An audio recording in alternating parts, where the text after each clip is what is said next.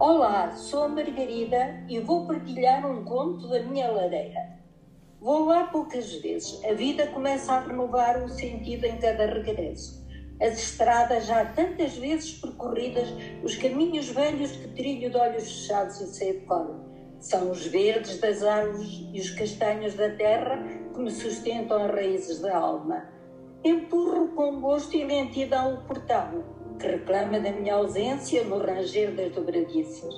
Abro a porta e piso a madeira centenária que me imbui de segurança.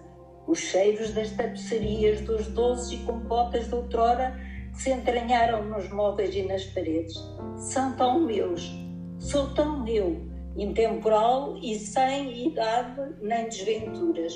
Olho os retratos dos que são meus, Sorriem-me os que já partiram e cuja presença terrena não se desprendem sem, sem que eu lá volte para os abraçar pelos vidros das molduras.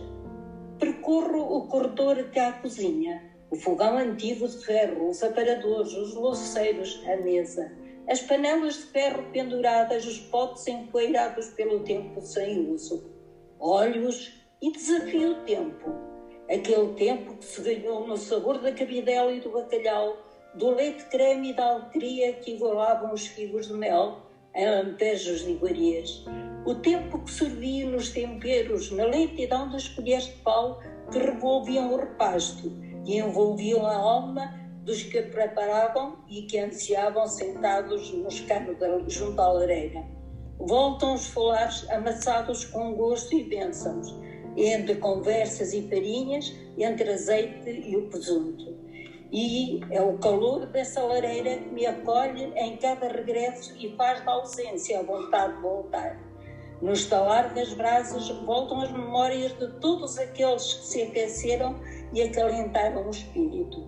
Na partilha dos vencidos e vencedores, dos jogos e do luto, da sueca e das adivinhas, das damas e do peão respiro fundo e em cada almofada de ar voltam os odores docemente amornados pelo cheiro de lareira e o pão a tostar na áspera singeleza das manhãs frescas de inverno que o leite e a cevada tornaram imortais.